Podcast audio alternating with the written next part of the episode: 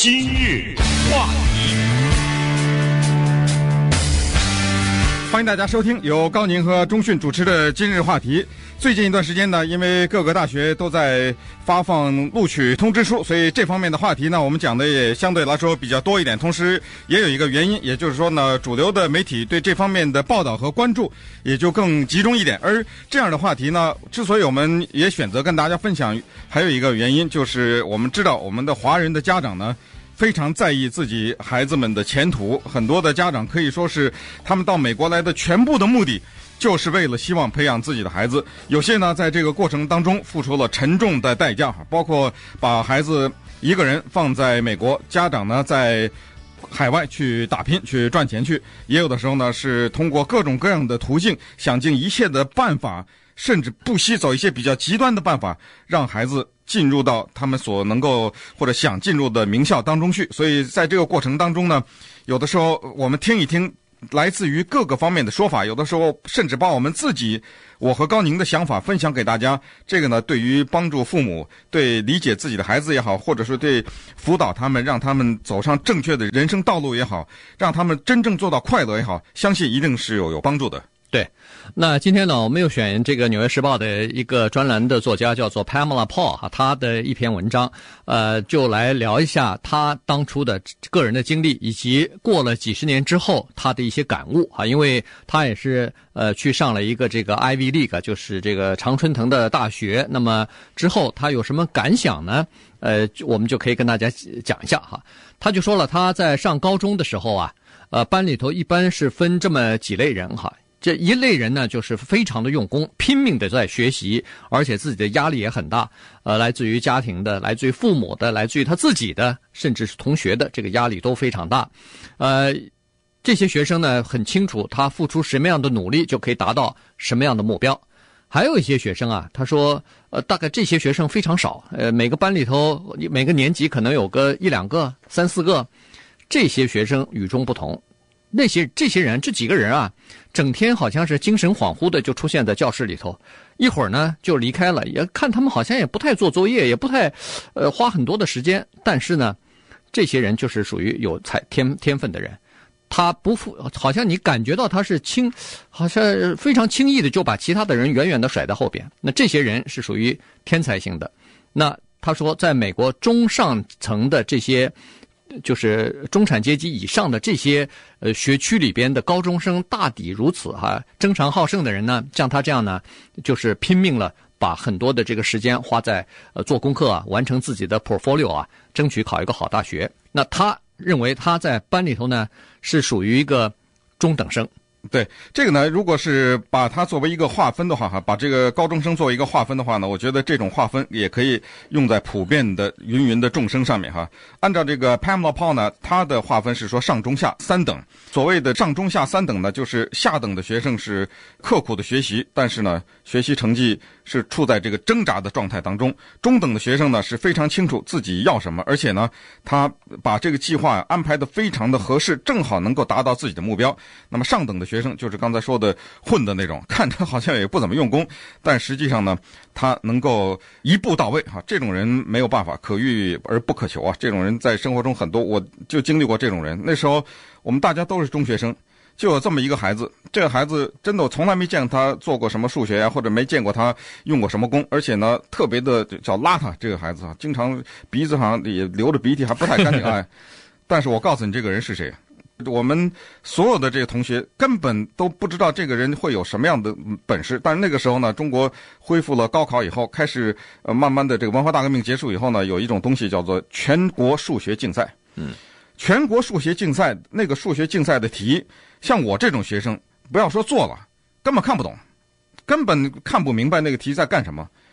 这个流着鼻涕的孩子叫庞汉斌，他是全中国的数学比赛第一名。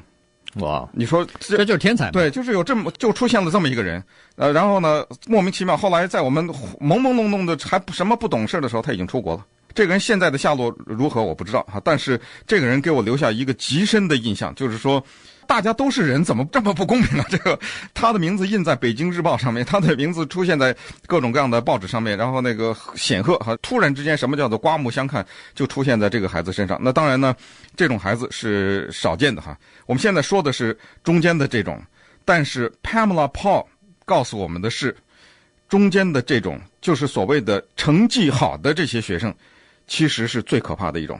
这种可怕是相当负面的可怕，就是这种学生实际上是最不可取的。但是比较遗憾的是，我们的华人家里面这种学生是最多的。对，呃，就是呃这种学生其实不光是华人，就是每一个班级里边这种学生也是最多哈。这个天才的学生是少数，那个呃非常不用功，反正自己就是混到高中毕业就算了的这些学生恐怕也是少数哈。大部分都是呃总还想。看看能不能考一个好一点的大学吧，总是这样哈。那么如果稍微有点边儿的话，可能还想进一些名校。所以呢，就是要进名校，你就要努力。所以现在很多人他说，就我现在看到很多年轻人啊，高中生啊，就和我当年一样，呃，每天花十来个小时为自己呃能够申请进入名校。而在这个努力哈，这个周详的计划在一步一步的进行。毕业的时候，每个人都想能够进入自己理想的学校，这就是常春藤的学校了。然后拿着这个成绩的时候呢，你第一好像觉得自己多年来的努力总算有了一个结果；第二就是身边的人都会。呃，向你投出这个呃羡慕的眼光，哈，赞叹的这个呃惊叹的这种呃语气啊什么的，让你感觉到自己有点飘飘然的那种感觉，大概就是至少给每个人留下的印象都是非常深刻的。嗯，他对他就是他说好，就在这种情况之下呢。我也是通过自己的努力呢，总算也进了一个这个常春藤的名校。这可不是一般的常春藤名校，对，他进到的是布朗大学哈，这也是绝对的是培养很多各方面的人才的这样一个有名的学校。但是回首自己在高中的经历，他得出来了一个，我相信我们的华人的很多听众不愿意接受的一句话，得出了这么一个结论。他说，成绩好的学生是学到东西最少的学生。嗯。哇，这句话我要必须重复一遍。成绩最好的，而且他说是 overly accomplished，那就是相当优秀的那些学生，是学到东西最少的那些学生。他说，因为我为什么敢说这句话，我是属于这一类的，所以我最清楚。那么这个话怎么理解呢？我们听一听他怎么理解这句话，你听听有没有点道理哈？他说，早在我在高中的时候，我已经为上名校做准备了。当时有几本叫做《名校指南》这种书，就尤其是什么《常春藤入学指南》这种书，我不知道看了多少遍。我们现在先问一个问题：你有那时间花在这研究那个《常春藤指南》的这个上面，你这个时间可不可以干点别的事情，对吧？哎，首先这个时间呢，你没有学到知识吧？这是肯定的，对不对？你把时间花在研究那个《常春藤指南》上面，没有学到知识。还有一个呢，就是我在选课的时候，全部的目的都是为了怎么能够进入到常春藤。怎么对这个有利而选课？举例来说，我选的那个 AP，在美国的高中里有一种叫 Advanced Placement，这个就是近乎于大学课程。对，这个呢，大学很看重的。也就是说，你有很多 AP 的课程，而且你在 AP 上面的成绩很好的话，那对你上名校很有帮助的。他说我在选这些课程的时候叫做战略考虑。怎么叫战略考虑呢？就是凡是我觉得我不行的那些我不选。比如说科学，我估计我选了以后啊，我这成绩可能不好。那不等于选的不是白选吗？对，那你你选的目的不就为了成绩吗？那你想到了这儿，你已经听出问题了吧？就是任何东西，当你觉得对你有挑战的时候，你就避它，因为你怕大学不要你。那这是正确的思路嘛？对不对？这已经不对了。他说那个时候我的那个这整个理科比较差，我就躲这个东西，躲这个 AP 这个东西哈。那么 AP 这个东西呢，这个学问是大大的了哈。所以这个呢，稍待一会儿我们可以再稍微聊一下这个问题。但是呢。他说：“同时，我那个时候还有一些课外的工作，我在外面还打工呢嘛，对不对？我还有一个电视剧，这个电视剧叫《Santa Barbara》，这是我必须要看的。所以，当我把这些事情排好了以后，我就叫避重就轻的选了一些 AP 课程。那么，他说现在我回想起来，当时做这个选择是极为的愚蠢，同时也让我在生活中呢悟出了一些很深的道理。”今日话题。欢迎大家继续收听由高宁和钟迅主持的今日话题。今天呢，跟大家聊的是有一个叫做 Pamela Paul 的一个女性。那她呢，在最近大学录取的期间呢，在《纽约时报》上发表了一篇名为叫《Regrets of an accomplished child”。这个呃，文章翻译成中文就是一个成绩好的学生的懊悔。那当然，这种标题立刻会引起大家的注意。一个成绩好的学生，他有什么懊悔的呢？那刚才跟大家讲到，他在高中的时候，为了进入到一个常春藤名校，在选择 AP 课程的时候，也就是在高中的时候上一些有大学水平的课程的时候呢，采取了战略的考虑，也就叫做避重就轻。那么这个呢，其实就我们经验呢，也可以分享给大家。其实这个在我们的华人当中也非常多见哈。其实有这么三种情况可以给大家分享。我常常见到这样的一些华人的家长说，我们的孩子的中文很好。所以呢，在 AP 的时候选择了中文，这样他可以一举拿下，以比较高的分数拿下。这个态度我常常都是批评的，因为就是这个东西你只是混嘛，就是你这个时间花在那，因为你已经会了，但是你全部的目的说的更严重一点，是为了欺骗哪个大学，就是告诉大学说我的这孩子，你看中文 AP 考了五分啊，考了满分，但是大学当然不知道你这个中文程度是什么样，那么这就拿下了嘛，这一门功课。这是第一种情况，第二种情况呢是学西班牙语。我见过一些中文很好的孩子，他说我们决定学西班牙语。我问他为什么，他们说因为这个语言很有用，尤其是在我们加利福尼亚这个地方讲西班牙语的人很多，将来学了很有用。哎，我觉得这些孩子呢挺有志向，但是我见过唯一的一个第三种，我觉得是最了不得的一个孩子，他中文非常好，但是呢，我问他学什么，他说他学法语，French。哎，我这觉得奇怪了，我说你学这个东西干什么？我说，第一呢，你给自己找麻烦，很可能很难嘛，考试通不过，而且你把你的精力分散了。第二呢，就是没什么用。现在这年月谁用法语啊？结果人家回答一句，他说：“我学这个语言不是为了它的实用，而是为了它的文化。”哇，我没憋回来了，对吧？这种人，你想想。就算是他这个成绩没考个满分的话，那么在三种明明自己中文很好，却把这个时间浪费在那个中文课里去混，为了拿这个好成绩；第二个是为了实用；第三个是完全出于热情，完全出于热爱，根本不计较那个成绩的话，我请问你，这三种谁最后能够学到知识？谁最后是他自己命运的主宰呢？我相信大家都知道答案了嘛。所以 Pamela Paul 的懊悔之一就在这儿，就是为什么成绩好的学生，他说是知识最差的学生，就是。完全是为了成绩而活着，不是为了学习知识。对，就是为了考试，为了把自己包装成一个呃大学所希希望看到的这么一个高中生嘛。所以呢，他就呃一一切都是围绕着这个而进行的啊。所以呢，他这个态度啊，居然从。高中的时候一直延伸到了上大学，后来因为他的这个呃包装啊，他的自己的努力啊，最后上了这个布朗大学，当然非常高兴啊，家里也很高兴，他也很高兴，这是他梦寐以求的一个大学嘛。但是呢，他进了大学以后，居然依然采取这种做法，也就是说，这个布朗大学在当时他，我不知道现在是怎么个情况哈。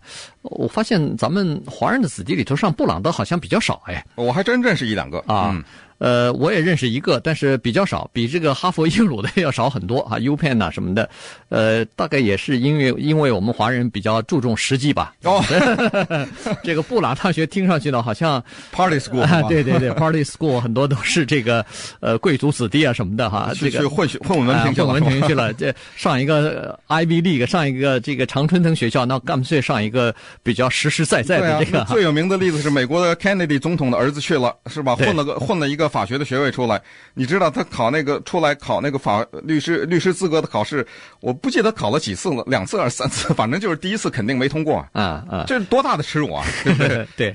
那 Pamela 呢？他是说到了大学以后呢，他延续这种做法，就是说避重就轻，因为在这所大学里头，他基本上没有什么叫做核心的课程，就是你必须要修的课程。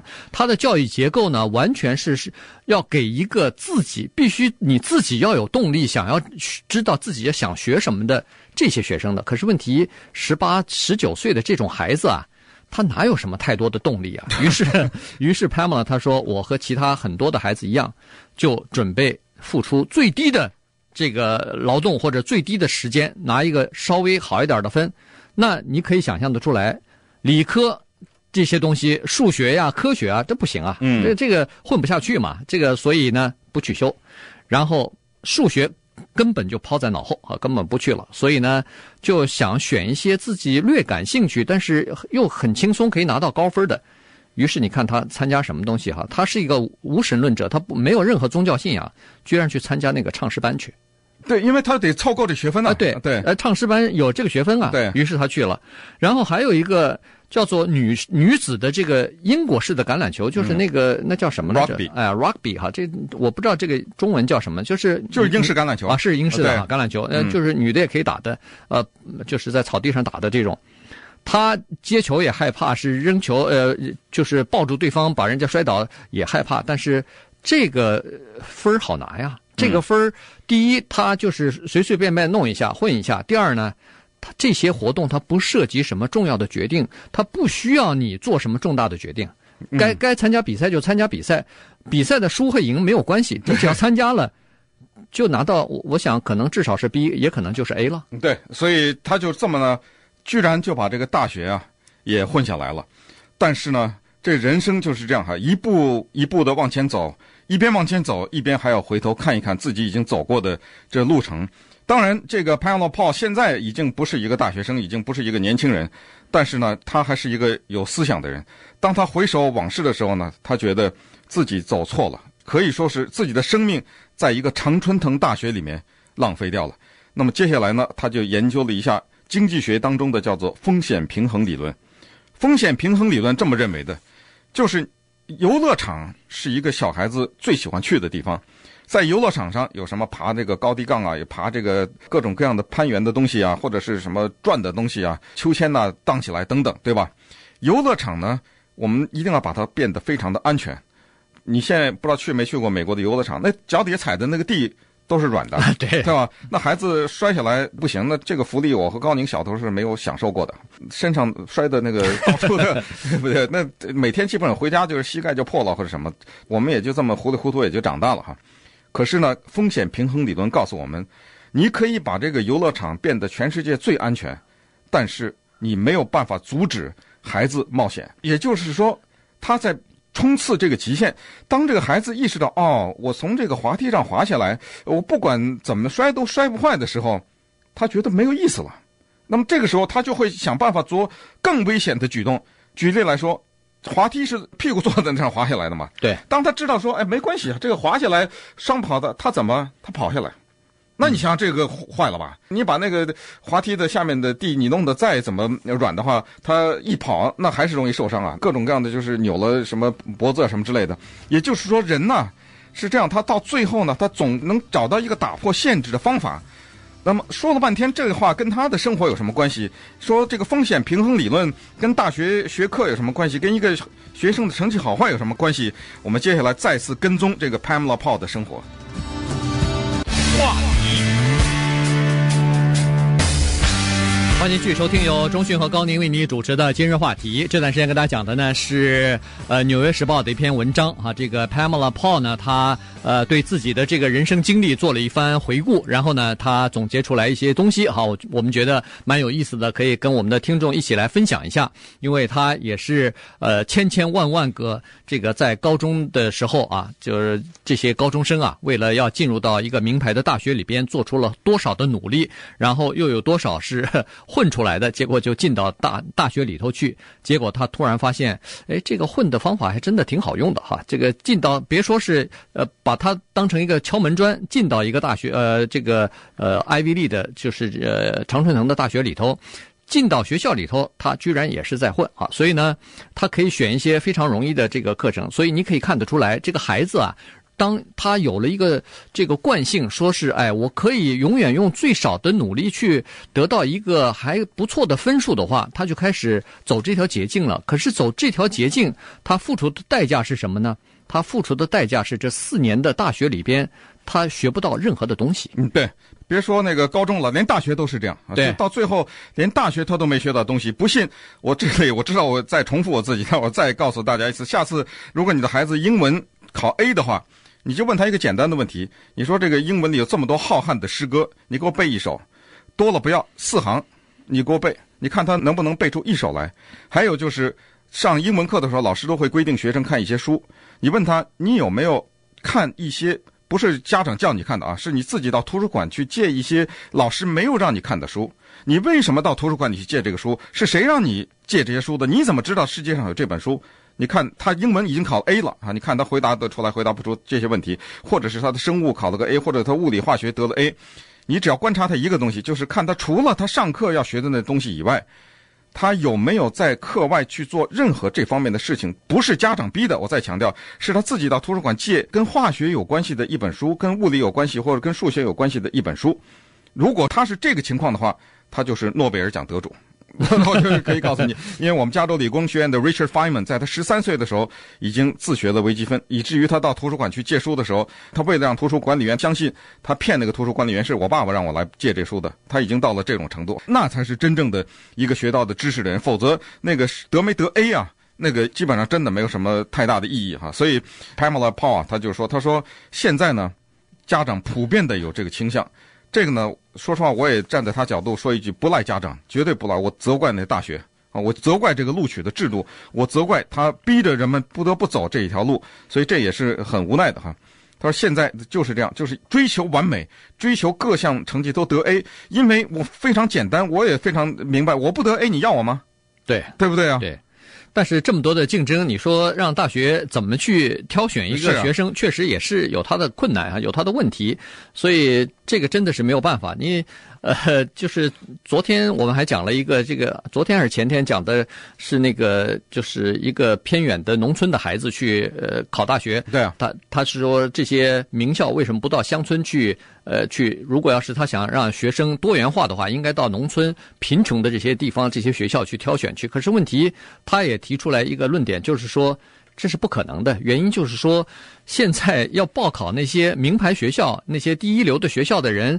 打破头了，他们就是接这些申请、递交申请的这些人还忙不过来呢，怎么可能再派人到外边去找人呢？所以是不可能的哈。军队恰恰相反，他们可能是报名的人还比较少，所以有时间去挑选这些人去哈，所以他们做的就比较好。那现在 Pamela 他自己也说了，他说实际上他也是怪这个整个的这个所谓的制度哈，就是教育方面的制度。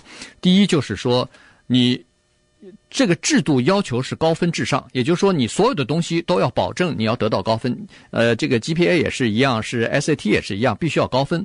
你要保证有高分，它就实际上就有一个东西你就要排除了，排除了这个就是冒险，你不能遭遇挑战，因为具有挑战的东西你往往会失败。可是，在人的生活当中，失败才是你能学习的最好的一个。这个经验，所以你是很多人都是通过失败才学到真正的道理的，才学到真正的学问的。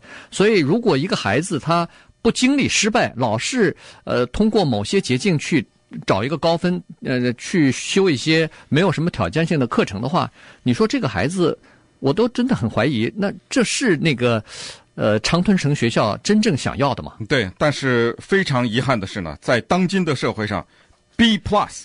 这个叫做 B 加嘛，对不对？对，等于失败。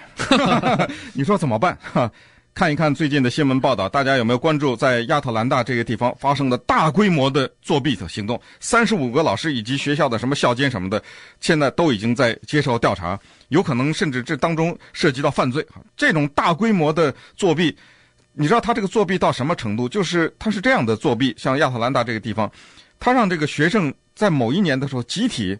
给那个州的成绩考试的时候，答那个错的答案，老师把错的答案之前告诉学生，那学生不知道，以为正确就答了，其实全是错误的。结果哇，这个整个的整体的这这些学区的考试成绩都很低。然后再过一年两年的时候，这个时候再次作弊，给正确答案，哗的一下那个成绩提高起来了。那你想想，从低到高，在这么短的时间里面。那这是伟大的成绩啊，对不对？但是对不起，这也引起人的怀疑啊，这怎么跳跃这么大呀？结果现在东窗事发，麻烦了。现在这变成了很大的一件事情，这就是整个社会的风气。为什么这些学区的人员也好和老师也好，为什么会集体作弊？最后涉及到上百个老师集体作弊，那还不是这个制度决定？就是这个叫做什么 “No child left behind”。嗯，这个政策就是说我需要看这个东西，你给我这个成绩从坏到好呢？我看这个比例，那多大的话，我就给你什么样的奖励。连纽约这么有名的 Stuyvesant 这种呃高中，以及哈佛大学都有大规模的作弊事件呢。对啊，这就说明实际上他们就是，呃，学生为了得到一个高分，他们不惜原则了，就是放弃自己的原则了哈。所以就，呃，在这种情况之下，你说确实是害了很多的人哈，但是呢也没有办法。现在的孩子，他说已经在脑子里边已经被灌输太多这样的东西了。他说他认识一个小说家啊，就是这个 Pamela 说 Pamela 说。小说家呢，后来他就开了一个，就是一个课程吧。嗯。那么课程里头呢，他有一些呃想要学习写作的人呢，就一起去参加。参加的时候，相互之间，呃，学生要问几个问题的，个人的问题的哈。那其中学生一开始大家相互交流，然后应该谈一下你在这个呃参加这个班，你想要学到什么东西，你以后的目标是什么？结果这个一个大学生提手呃提呃举手问的第一个问题说。你对我们这个班有什么期望？你看，这个就是说，你让我做什么？你让我做什么，我就做什么。这不是又是一个这样，我才能得高分啊！如果我自己想要做什么的话，很可能不认同你的这个看法，或者和你的这个想法所违背的话，那我可能得不到高分呢。今日话题。欢迎继续收听由中讯和高宁为你主持的今日话题。这段时间跟大家讲的呢是《纽约时报》的一篇文章啊，写作者呃写文章的人呢是 Pamela Paul，那么他就在回顾他自己当年。上高中，然后进入到布朗大学之后的一些体会啊，一些他自己做过的一些事情和观察到的一些事情，那么他就对整个的这个呃教育的体制和录取的体制啊提出了一些批评哈，当然呃也对自己的这个行为呢进行了一番反思啊。他说，在目前的这种教教育体制之下呢，其实现在。呃，我我都觉得美国现在和呃中国啊和台湾大概都差不多了哈，叫叫做赢在起跑点上。从小的时候，孩子刚刚懂事的时候，从进幼儿园、托儿所一一直到小学、中学，父母亲就开始为他们的一个目标，就是到十八岁的时候能够上到一个名牌的大学，做出努力来了啊。这个他说，现在的孩子都是。很早的时候就已经知道想要做什么了。前一段时间，呃，曼哈顿传出一个消息来说，一 一个十二岁的神童 拿到了大学录取通知书，不是一个大学啊，好几个好几个大学的 这个十二岁啊。那当然，很多这个父母亲都非常的惊讶，说：“哎呦，你们怎么培养的这个孩子？”可想而知，他们也想让自己的孩子恨不得早早的就去上到这个大学去哈。所以呢，这个孩子的母亲就向这些父母亲呃别的父母亲解释了怎么培养自己的孩子的。他说：“我这个孩子和别的孩子不太一样。你让他跳的时候啊，嗯，我这个女儿不仅会跳，她还会问你要跳多高。听一听这个问题啊，一听好像了不得哈。但是不要忘了他这个最后这句话：当你问这个孩子说让你跳的时候哈，一般的孩子是跳吗？他说他问的是你让我跳多高。”是你让我跳多高？对，哎，这才是一个核心。你的标准是什么？对，那就是说你让我，我我为你活着，就是你，我是让你开心，呃，我让让你高兴，你让我跳得高，我就跳吧。所以这么跳有成绩吗？也有成绩。但是 Pamela Paul 说，我非常怀疑这个孩子长大以后，他是不是真的是一个很充实的人，很知道为自己活着的人，同时也是一个很有知识的这么一个人。他说：“至于我自己呢，我现在是《纽约时报》的儿童图书部的编辑，在这方面呢，做一些儿童图书的书评啊等等。我现在是做这个工作了。但是在我的生活当中呢，我有过一次顿悟。尽管我可以说是一路顺风吧，从小学、中学、高中呢一路上下来，最后也让大家非常羡慕的进入到了一个常春藤的学校。但是我一直觉得，我这个心里面有一个空的东西，不知道哪儿缺少点东西。他说这个顿悟呢。”居然发生在大学四年级的时候，那时候呢，很多的公司跑到这个里面来招收雇员来。那 Brown 这种学校，那你可想而知，那肯定是很多好的公司嘛。嗯，其中有一家公司叫做 Quaker Oats，这个我相信大家都熟，这就是麦片嘛。对，上面上面画着一个老头的那个，是吧？上画一个白头发老头的，戴一个黑帽子的那个麦片公司。这种麦片公司，这种上市公司，这种大型的国际的公司。如果一个大学生，我不知道 Pamela Paul 是学的什么专业的了，但是能够被这种公司录用，那条件是肯定很棒的嘛。所以呢，他就骄傲的前去参加这次面试。在他走进那个面试办公室以前，他完全不知道他的生命突然之间在接下来的几秒钟、几分钟发生翻天覆地的变化。对。他去了以后，人家问一个很简单的问题，就是说，你为什么想要到我们这儿来上班啊？想要到我们这个公司来工作啊？什么东西促促使你做这个决定呢？所有的公司都会问嘛。啊，对对。这时候呢，他突然就想到了，说，哎，对呀，我为什么没有一直这个就是问自己这样一个问题：我上大学的目的是什么东西呢？因为他以前是特别喜欢写作的哈，他后来不是现在也在儿童图书的这个部门去做那个编辑嘛。他说：“我第一是特别喜欢写作，第二呢就是特别喜欢做一些公众服务，就是做就服务大众的。呃，其实金钱对他来说并不是那么重要的哈。所以在这种时候呢，他以前的一些梦想，他以前的一些追求呢，突然一下子。”又涌现在他的脑子上了，他一下子就好像就是呆在那儿了，顿悟了嘛？对，就呆在那儿了。就是说我这一辈子活着，就是为了在你这个麦片公司工作嘛？对，我上大学，我人生的目标就难道就是这个吗？于是他突然顿悟了，以后呆了一阵儿以后呢，他突然顿悟了。他说：“哎呦。”他就对那个面试的那些公司的主管说：“对不起啊，他说我真的搞错了，其实我并不想在这儿工作。”哇！然后他站起来转身走了。嗯，从这一刻呢，他就发现他必须要做一些和以前思就是思维的方式完全不同的，呃，这个考虑，或者说做一些他真正想要做的事情。对，他回到他自己的宿舍里面，在那一刻呢，他说：“不行，好，我已经。”二十多岁的人了，不能再循规蹈矩的这么活着，让自己的梦想呢就这么一分钟一分钟的，最后的一个礼拜一个礼拜，一年一年的就这么消失掉。他做了这么一件疯狂的事情，这个我不鼓励啊，华人家长。他拿了一个地图，啪的一下打开了。他说：“我要做这样一个决定，我在这个地图上要找一个我丝毫不感兴趣的国家，完全有着不同的宗教信仰。”不同的族裔，不同的语言，而且绝对要做到举目无亲。我一定要做到这样，要给我自己一个极致的考验。他就守在那个地图上画呀画呀，啪，停住了，是泰国北部的一个小城市。这个是有点疯狂哈，他是走了一个极端，但是呢，他认为他必须要用这种极端来改变自己过去的这种惯有的思维的方式。于是他就买了一张单程的机票。就去了泰国北部的那个小城市，在那儿一待就是多年。他在这篇文章的结尾呢，就说，从那个时候开始，我才真正的学到了一些东西。